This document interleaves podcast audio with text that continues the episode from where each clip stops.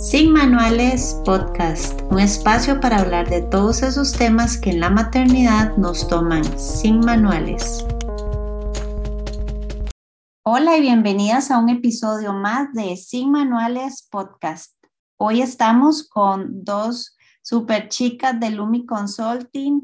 Eh, ellas vienen a hablarnos de un tema que han pedido un montón y es un tema que genera como mucha angustia cuando estamos emprendiendo y es el tema de las finanzas. Hola chicas, eh, Georgianela y Mariana, buenas noches, ¿cómo están? Buenas noches, un gusto estar por acá. Hola, qué lindo, de verdad. Súper feliz de tenerlas. Ay, no, yo feliz de tenerlas por acá. Voy a presentarlas. Lumi Consulting es una empresa consultora que se dedica a guiar, acompañar e iluminar a personas emprendedoras en su proceso de transformación y organizaciones que quieran impactar positivamente en su entorno. De primera entrada les digo que me encanta, me encanta todo lo que es Lumi. Y las chicas, este, este super equipo, tenemos a Georgianela Carpio. Georgianela es una persona eh, multidisciplinaria, apasionada por el emprendimiento, el desarrollo sostenible y la innovación social. Su motivación es cerrar brechas brindando soluciones creativas ante problemáticas globales. Es licenciada en Relaciones Internacionales con énfasis en gestión de proyectos de la Universidad Nacional tiene más de nueve años en el sector y amplio conocimiento en proyectos de desarrollo, creando alianzas público-privadas, buscando fondo y diseñando estrategias de impacto. Es facilitadora de procesos de emprendimiento e innovación social. Sus aportes han beneficiado a más de 36 comunidades de Costa Rica y ha trabajado en diferentes proyectos en Nicaragua, Guatemala, Honduras, Panamá y El Salvador con organizaciones como el BitLab, Cruza, Givos, Impact Hub, entre otros. Y tenemos a Mari Mariana Ibarra, eh, la pasión de Mariana por ayudar a otros a alcanzar sus sueños y metas de negocio la motivaron a dejar atrás 11 años de experiencia en compañías multinacionales. Su enfoque en temas financieros, orientación hacia los detalles y capacidad de aprender a través del razonamiento analítico la impulsaron a llevar a cabo su sueño y empezar su propia empresa. Mariana es graduada de honor de, la licenciatura en Dirección de Empresas de la Universidad de Costa Rica y tiene un MBA en Banca y Finanzas de la Universidad de Fondepost. También cuenta con una certificación de liderazgo y desarrollo sostenible del INCAE.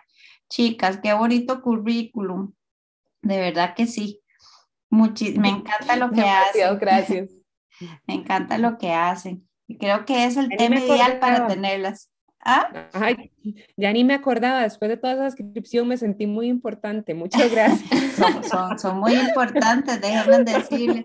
Con Mariana me inspira porque yo digo, ay, el mundo corporativo a mí me gusta, pero yo quisiera en el futuro también emprender. Entonces, pues creo que son un ejemplo perfecto, ¿verdad? De cómo diferentes perfiles, al final siempre uno encuentra como ese punto donde puede pues, realizar sus sueños. Así que, de verdad, nuevamente, muchas gracias por estar acá.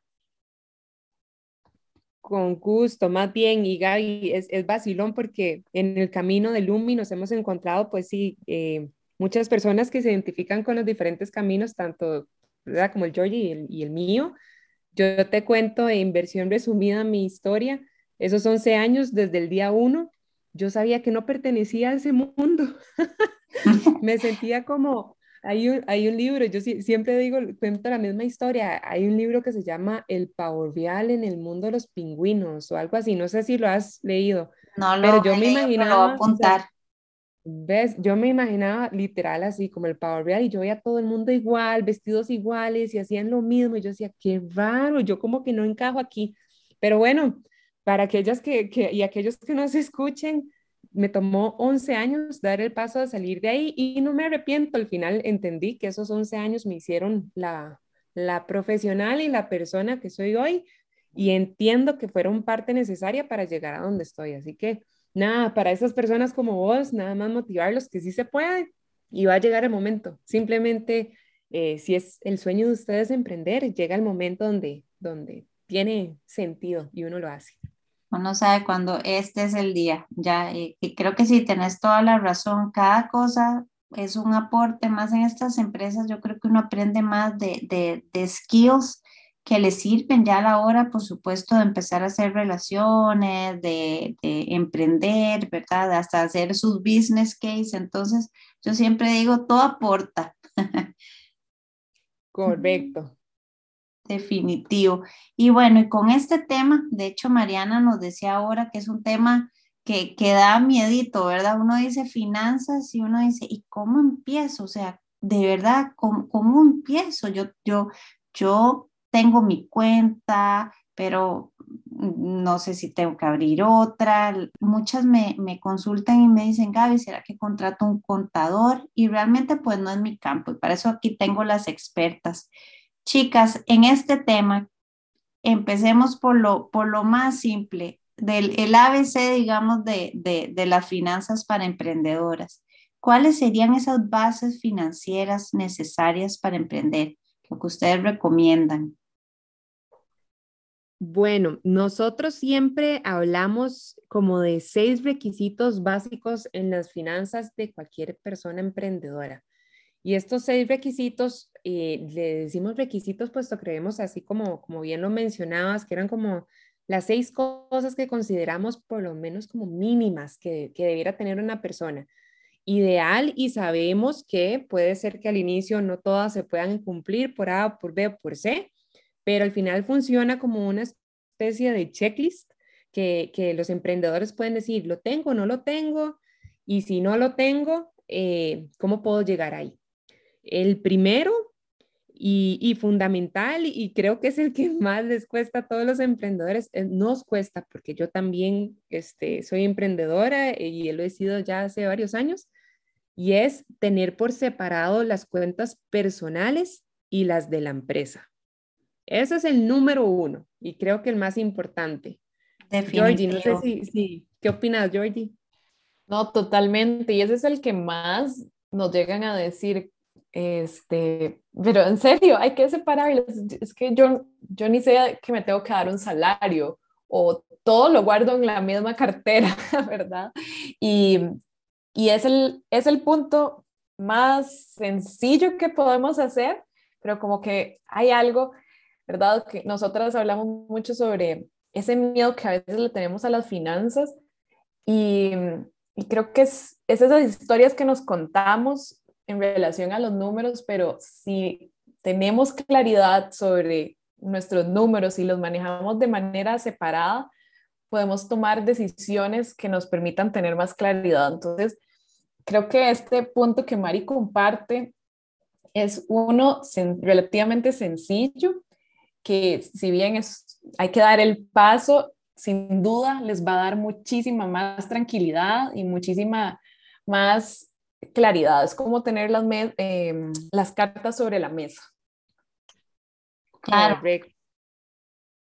Ese, y eso es básico, ¿verdad? Yo, yo tendría que empezar a hacer, porque todo es hasta en el mismo banco hasta cambiar de banco tal vez para, para tenerlo todavía más, más claro. Esto, esto es lo de mi negocio esto es lo mío. Exacto, y ni siquiera, ni siquiera tal vez ni cambiar de banco, lo que fuese más sencillo para ustedes. Por ejemplo, ahora en, en las plataformas en línea, uno puede hacer inclusive otras cuentas, tan sencillo como tener otra cuenta y esa otra cuenta ponerle el nombre de la empresa, eh, del emprendimiento y ahí esa va a ser específicamente la plata de la empresa y nosotros seguimos manejando la plata personal. Si en este momento tenemos un trabajo, pues las platas donde siempre nos, nos depositan, digamos, el salario, pero sí tenerlas completamente separadas. Eso es fundamental de hacer y como dice Georgie, es clave para poder tener un orden. Ok, listo. Anotado el primero. Excelente. El número dos Em, decimos que hay que tener un control de esas cuentas por cobrar y fechas de cobro. Y aquí entran dos puntos importantes a jugar. El primero es creérsela, que va de la mano y dicen, pero ¿qué tiene que ver creérsela con, con números? Que al final, y a muchos nos pasa, es que no nos la creemos y entonces, por ejemplo, tal vez empezamos vendiendo nuestros productos o servicios a familiares o personas cercanas y entonces les decimos, no sé, voy a poner un ejemplo. Em, resulta que vendemos quequitos, ¿verdad? No sé, qué es de banano. Y resulta que el queque de banano cuesta 5 mil y se lo vendo a mi tía y a mi primo y a mi mejor amiga o algo así, ¿verdad? Y entonces yo les digo, cuesta 5 mil desde el inicio, tal vez me costó decírselos, ¿verdad? Porque ya de por sí es un tema, pero me costó decírselos y ellos, claro, ¿verdad? Ya les entregué el quequito, me mandaron el mensajito de que estaba delicioso el quequito, pero nunca hice por dónde cobrar. Eh, porque qué pena, ¿cómo le voy a cobrar? Es que es familia y yo ya les había dicho y no me han dicho nada, ¿será que doy chance? Y entonces empieza, ¿verdad? La mente a volar. ¿Y qué pasó ahí? Primero, entonces no nos hicimos como una metodología de cobro. Y eso es importante. No importa si le estás vendiendo a tu primo, a tu mejor amiga, a quien fuera, siempre debemos de pensar en nuestra empresa como algo grande, como una empresa grande. Entonces, ¿cómo voy a tener yo días de cobro si soy alguien chiquitito? No importa. Tener, establecer esas fechas de cobro te van a ayudar a tener un orden y te van a ayudar a darle esa seriedad a tu negocio y también esa eh, claridad para que todo funcione de una manera correcta. ¿Qué hubiera pasado si yo vendiendo quequitos digo, bueno, yo sé que los días 15, no sé, ¿verdad? Tengo que cobrar. Entonces, indistintamente si la familia, ¿verdad? Me manda los mensajitos y todo y la, la, la. Y fue el 13, el 15, yo los contacto y les cobro. Y no me quedo ahí como en el aire. Entonces, es tener una estructura sobre la cual yo me sienta sólida, digamos, eh, para llevar a cabo el cobro, pero que también de la misma manera me, facilite a creérmela. No sé si, si queda claro.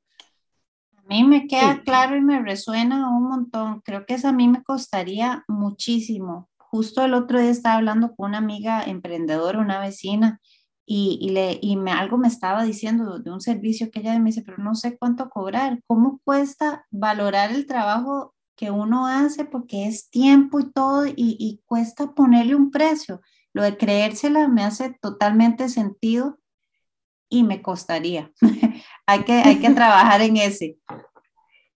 Yo creo que, este, voy a meter aquí la cuchara. Dale, dale. Es, es totalmente cierto. Digamos, nosotras con las personas emprendedoras con las que trabajamos, les acompañamos en todos estos procesos y vemos, ¿verdad?, diferentes formas en las que ellos en su día a día pueden llevar eh, sus finanzas, por ejemplo, pero siempre hemos dicho que nada hacemos con un negocio súper bien estructurado, que si al final no nos la creemos, cuesta que avance, cuesta que crezca y que alcancemos realmente ese sueño. Entonces, emprender y llevar este control de las finanzas y todo lo relacionado va de la mano con nuestro empoderamiento personal y, como dice Mari, es, es creérnosla que si bien le ventimos a nuestra familia y amigos, pues dejar de lado también como, ¿verdad? De que, ay, qué pena, no, no, es nuestro negocio y tenemos que, que ponerle y ir a cobrar porque después tenemos que hacer pagos.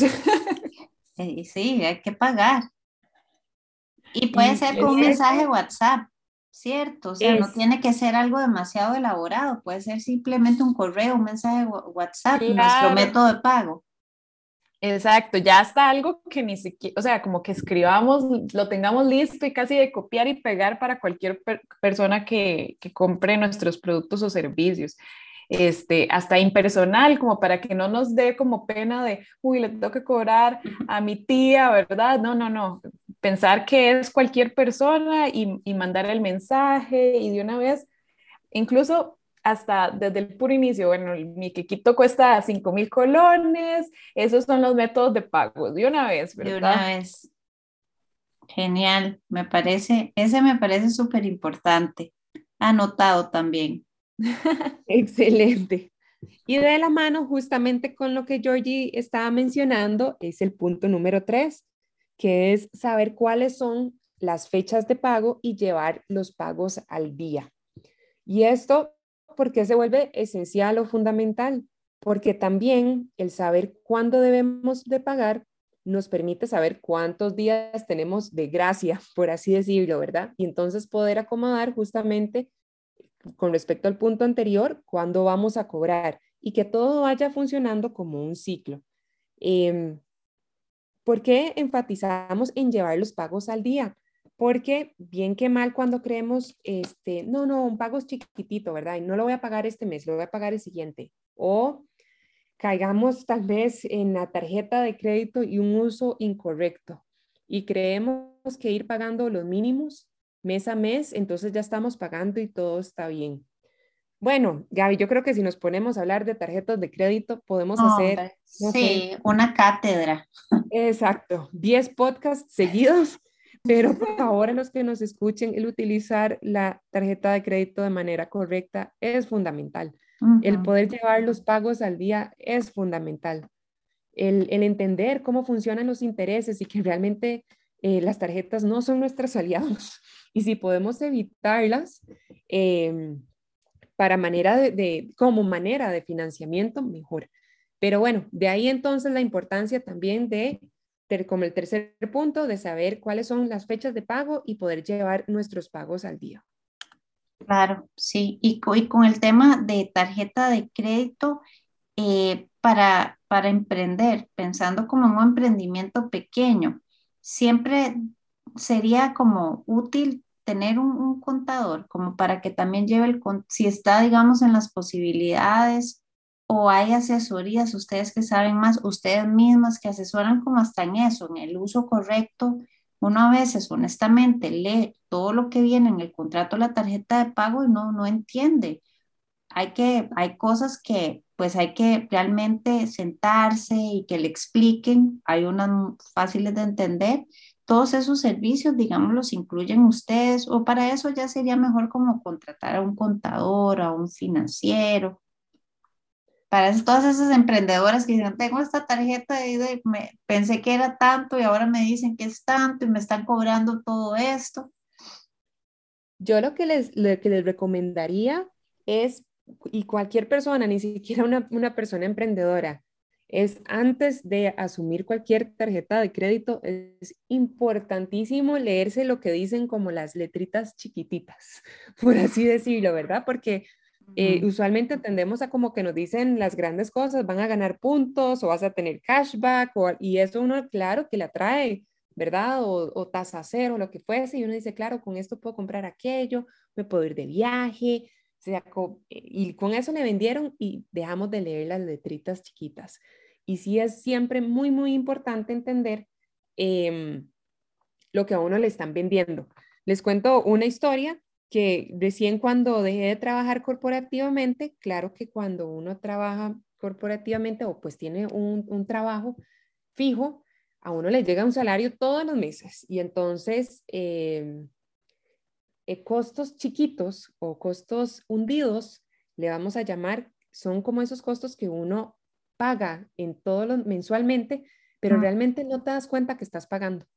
Y uno de estos son los costos administrativos de las tarjetas, los seguros de las tarjetas, etcétera.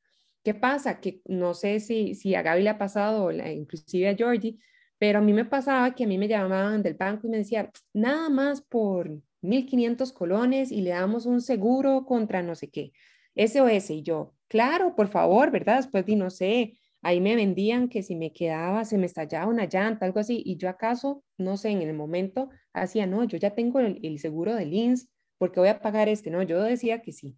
Más el costo, entonces súmenle todos esos, ¿verdad? Seguros, más el de fraude, más el de, no sé, que si tenés uno extranjero, más el costo administrativo, cuando yo ya empecé a analizar estas cosas, porque cuando te vuelves emprendedor tenés que contar cada uno de tus centavos y ver que realmente todo esté en orden, me voy dando cuenta que realmente yo estaba pagando un montón de cosas que no eran necesarias eh, ni importantes. Pero en el día a día pues lo dejé pasar porque yo estaba muy tranquila de mi salario que recibía mensualmente. Em, nada más les contaba como esa historia para que supieran, pero volviendo entonces a la pregunta de Gaby, eh, sí hay que asesorarse. Nosotras como Lumi no asesoramos en tarjetas de crédito, nosotros asesoramos eh, en financieramente como a nivel total, por así decirlo, en el sentido, vos te vas a poner un negocio o ya tenés un negocio y entonces querés que te guiemos en cuál es la mejor manera de estructurarlo o que digas, de, yo manejo mis números así, es lo mejor o no, o quiero llegar aquí, pero no sé cómo hacerlo, eh, tengo estas deudas y no sé cómo em, pagar las deudas para poder seguir adelante, o necesito fondos, pero no sé cómo capturar fondos, me pueden ayudar a, a, a, a enseñarme qué opciones de fondos hay en el mercado, cómo puedo eh, llegar a ellos, qué necesito tener, eh, o si quiero un préstamo bancario, qué necesito tener, cómo lo puedo. Genial, sí. Hasta el tema de los préstamos bancarios, ¿verdad? Qué importante. Ahora yo sé que hay un montón de, de, de oportunidades para pymes, emprendedores, entonces tener pues visibilidad de eso es, es, un gran apoyo. Correcto, y hay muchísimas oportunidades, sin embargo, pasan desapercibidas porque no, no sabemos dónde ir a buscarlas, ¿verdad? ¿Dónde encontrarlas? Entonces, sí es importante, pues nosotros realmente queremos enfocarnos en ser, en ser ese puente entre los emprendedores y pues todas las oportunidades que hayan en el mercado y ojalá poder guiarlos hacia, hacia la mejor opción, ¿verdad? Porque a pesar de que hay opciones, hay que identificar exactamente cuál es la mejor opción para uno. No, me encanta. Qué, qué, bonito trabajo, chicas, de verdad que sí, este, este tema me encanta. Perdón si meto mucho la cuchara, pero eh, me, gusta el tema y también es un tema que preguntan, pero yo también tengo un montón de dudas, así que anotado el punto 3 también. Excelente, ¿no? Y de eso se trata, de eso se trata, porque creo que entre más o sea, que compartamos nuestras experiencias más rico es como para que todos nos podamos sentir identificados y decir, ah, bueno, yo pudiera hacer esto, puedo hacer lo otro. exacto. Pero bueno, volviendo y, para ir con el punto cuatro, introduciéndolo, eh, Gaby lo mencionaba ahora y es qué difícil que es poder eh, identificar si uno está utilizando el precio correctamente. ¿Y cómo podemos realmente saber si el precio que estamos utilizando correctamente? La base o el principio de esto está o lo primero que tenemos que hacer es conocer cuál es el costo de producir eh, el producto o bien de brindar un servicio.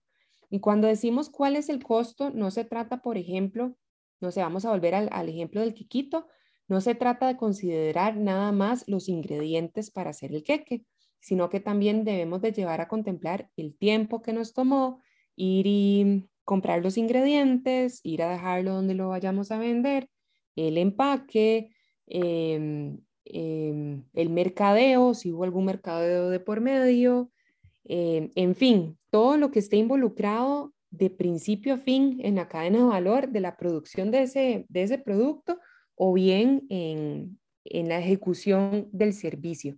Y lamentablemente, ah, también eh, con nuestra experiencia, es que las personas dejan muchos de esos costos por fuera. Entonces, ¿qué pasa?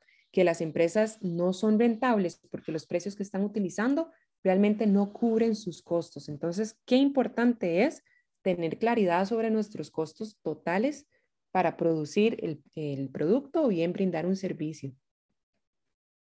Claro, y es que ahí se le puede ir a uno un montón de cosas. Tal vez en, en las cosas que son productos es un poco más fácil, pero cuando es servicio, ¿Cómo se hace cuando es servicio? ¿Se compara con otro servicio parecido? Correcto. Una manera que, que, funciona bastante bien de identificar si uno está estableciendo un buen precio siempre va a ser fijarnos cómo está el mercado, cómo está esa persona o esa empresa que sea claramente, ¿verdad? Como bastante similar a uno o lo más similar que se pueda. Porque tampoco, tampoco, y aquí aclaro y hago un paréntesis importante, es que eh, por ejemplo, vamos a decir que Georgie está haciendo, em, está brindando servicios de consultoría, ¿verdad? Y yo estoy brindando servicios de consultoría, dos empresas aparte. Y entonces yo me comparo con Georgie y resulta que, no sé, voy a inventarme ahí un, precio. Georgie está cobrando 10 mil la hora y resulta que yo estoy cobrando 15 mil la hora. No porque Georgie esté cobrando 10 mil, entonces yo diga, ah, lo voy a bajar a 10 mil porque también tengo que, estudiar si Georgie y yo estamos ofreciendo lo mismo. ¿Qué pasa si es que yo, no sé, tengo una herramienta que tal vez solo yo tengo en el país? ¿O qué pasa si es que eh, yo estoy dando consultorías de eh, hora y media y no una hora? eh, ¿verdad? Hay como que realmente identificar y no simplemente ir como, ah, no, Georgie está ofreciendo a 10 mil, entonces yo me voy a 10 mil.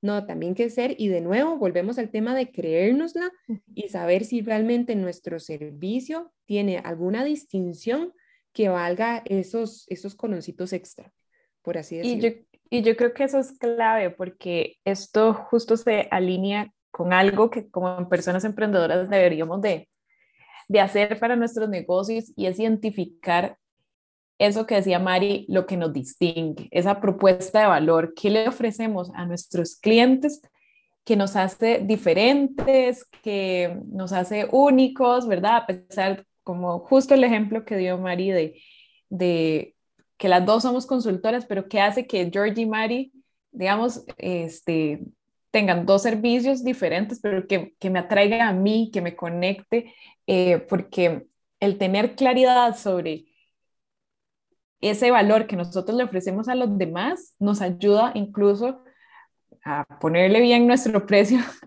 al servicio o producto, pero también a saber comunicar lo que nosotros hacemos y conectar más con nuestros clientes. Entonces, creo que es como que todo, van a ir viendo todos estos seis puntos que Mari nos va guiando al final van conectando con todo lo relacionado a nuestro negocio y también con pues, ese creernos, la verdad.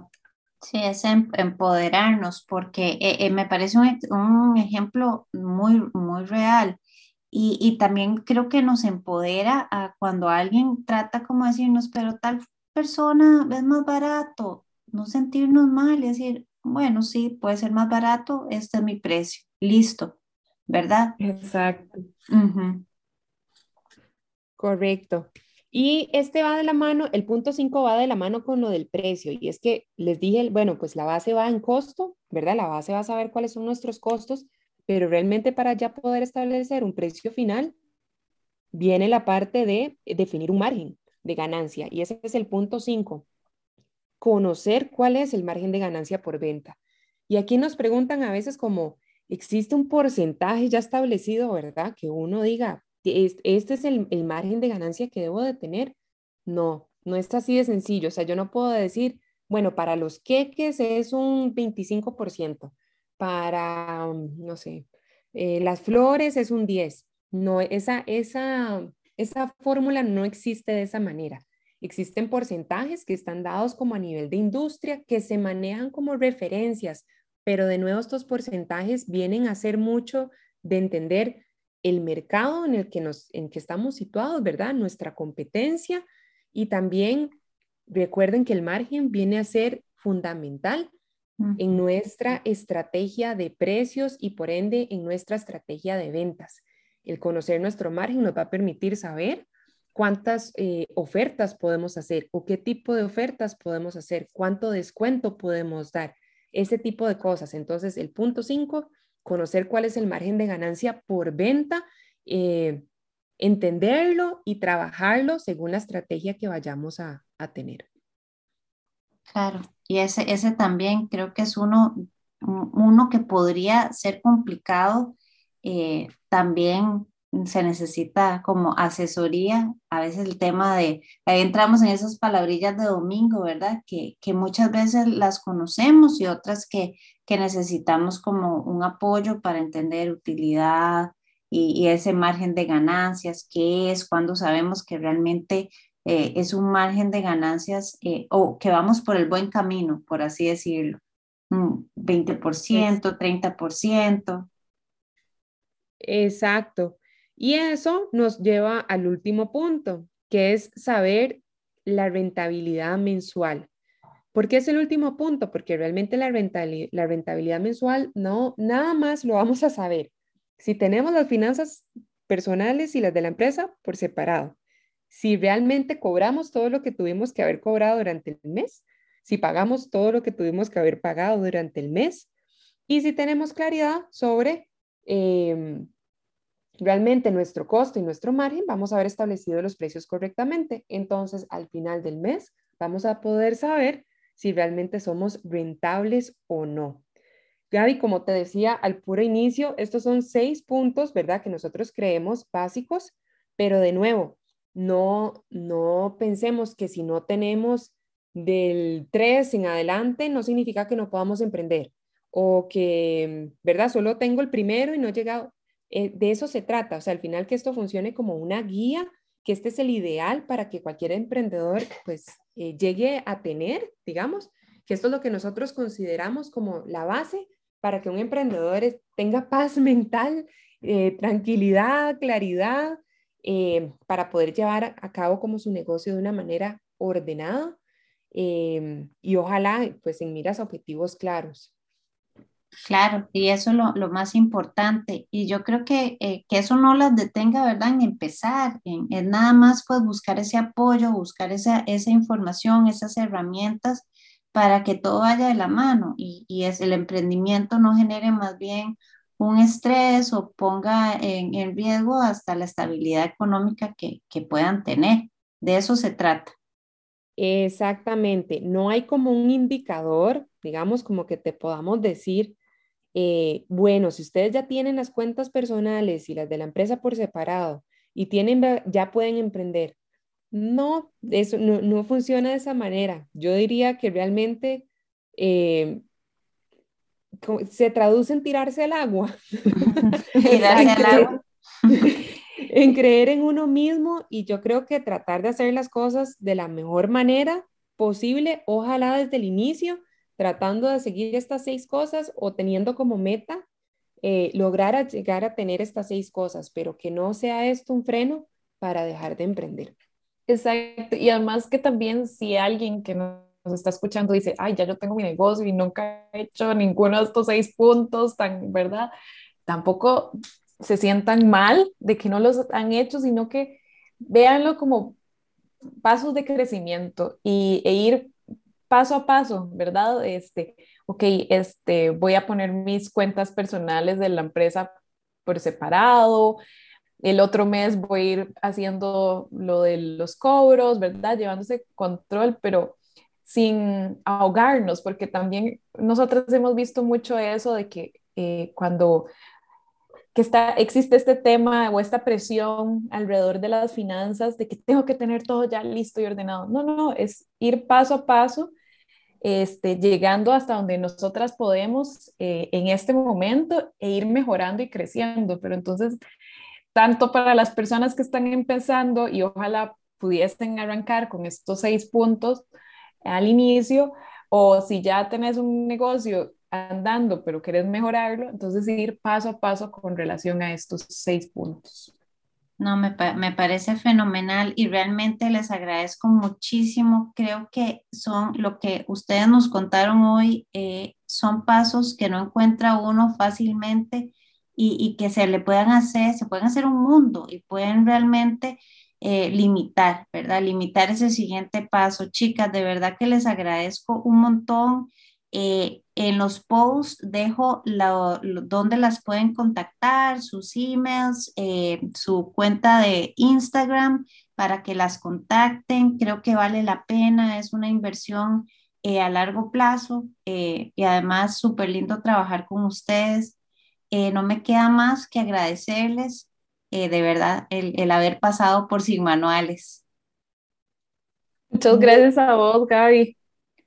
Por aquí no, nos seguimos escuchando y cuando necesitemos hablar de un tema más profundo, otro podcast, tarjetas de ah, crédito y, demás.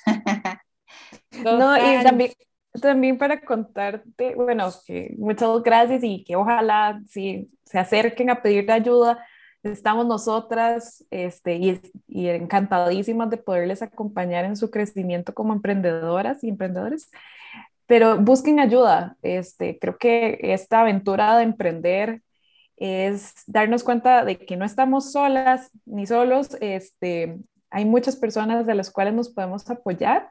Y bueno, acá está Lumi, eh, pero sabemos que también existen otras, otros recursos, así que em, igual búsquennos y estén atentos porque justo vamos a sacar una mentoría en relación a finanzas y que podría ser de mucho valor para ustedes también. Por supuesto, qué bonito, apuntada. Eh, no, me encanta, me encanta, chicas. Aquí en el post del episodio dejo toda la información para que eh, las oyentes puedan eh, estar atentas a, esa mentoría.